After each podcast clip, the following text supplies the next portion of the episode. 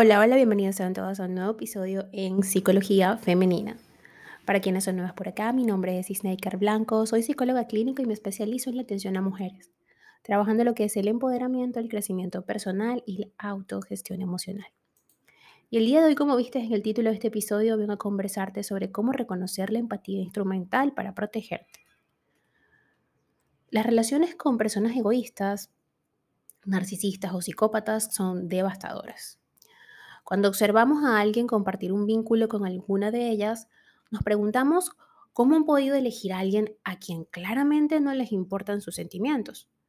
Sin embargo, lo cierto es que estos individuos son verdaderos camaleones y auténticos expertos en utilizar la empatía instrumental. Siempre escuchamos que este tipo de personas carecen de empatía, que las necesidades o la ayuda que puedan prestar a los demás nunca están en el primer puesto de su escala de prioridades. Y esto es cierto. Pero el hecho de que no les importe el bienestar de sus víctimas no implica que no sepan leer sus emociones. De hecho, pueden hacerlo y aprovecharlo específicamente para sus propios fines. Pero primero que nada, ¿qué es la empatía instrumental? Vamos a ver qué es esto, vamos a ahondar un poco en este término. Se puede definir la empatía como la capacidad para trasladar nuestra conciencia al lugar del otro.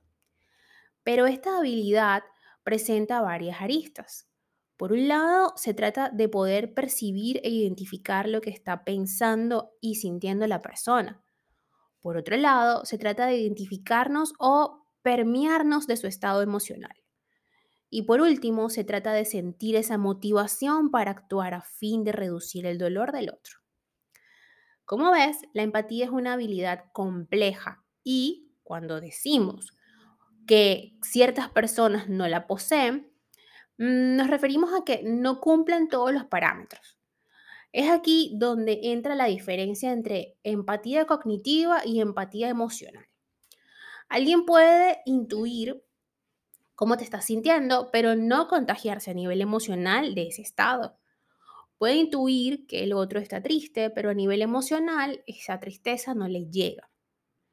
Esto suele confundir mucho a las personas con poca empatía emocional, ya que no cuentan con la información que otras personas sí pueden sacar de la identificación emocional y que son capaces de hacerlo. Sucede, por ejemplo, en la psicopatía, ¿no? Se ha encontrado que estas personas sí son capaces de sintonizar con las emociones ajenas en el sentido de detectarlas y leerlas. La empatía sí se activa en su cerebro, pero de forma breve, puntual y cognitiva. Por desgracia, la desconexión emocional les hace proclives a explotar de manera intencional el estado emocional del otro, para manipularle, engañarle y utilizar a la otra persona a fin de satisfacer sus propias necesidades o deseos. Es precisamente esto lo que se considera empatía instrumental, una capacidad para conectar con las emociones ajenas que únicamente se utiliza para sacar un provecho. Ahora bien, ¿cómo reconocerla? Y es que saber identificar cuando la persona que tenemos delante muestra empatía instrumental es importante. Si no prestamos atención, podemos terminar siendo víctimas de personas egoístas, interesadas o manipuladoras incluso de psicópatas o narcisistas. Así, estas que les voy a, nombrar a continuación son algunas de las características principales en las que debemos fijarnos para poder reconocer la empatía instrumental. Cuando estamos conociendo a la persona o hay poca confianza, esta se muestra encantadora. Parece realmente muy interesada en nosotras y puede hacernos creer que sus intereses son genuinos.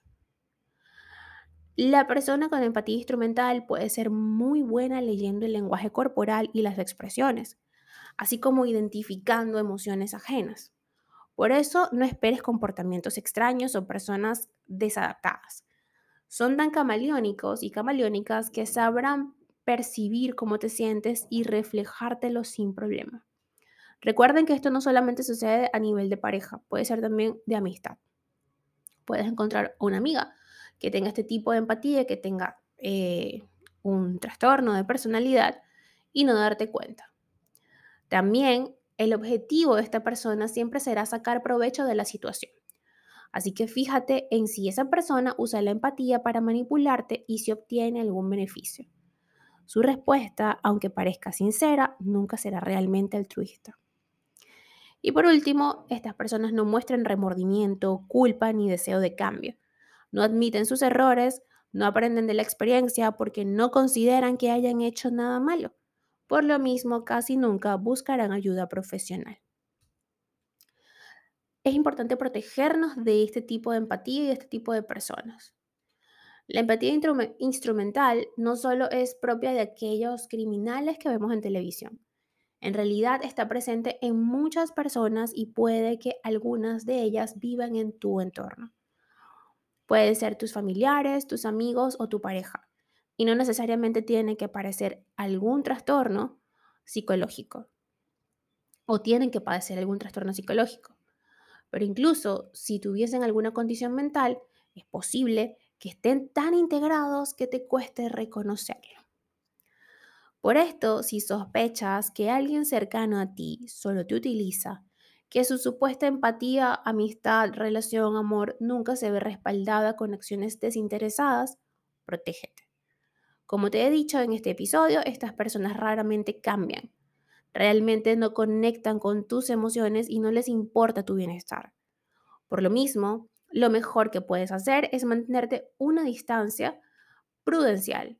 Si no es posible alejarte por completo, ten siempre presente sus intenciones y no te dejes seducir por sus actitudes encantadoras.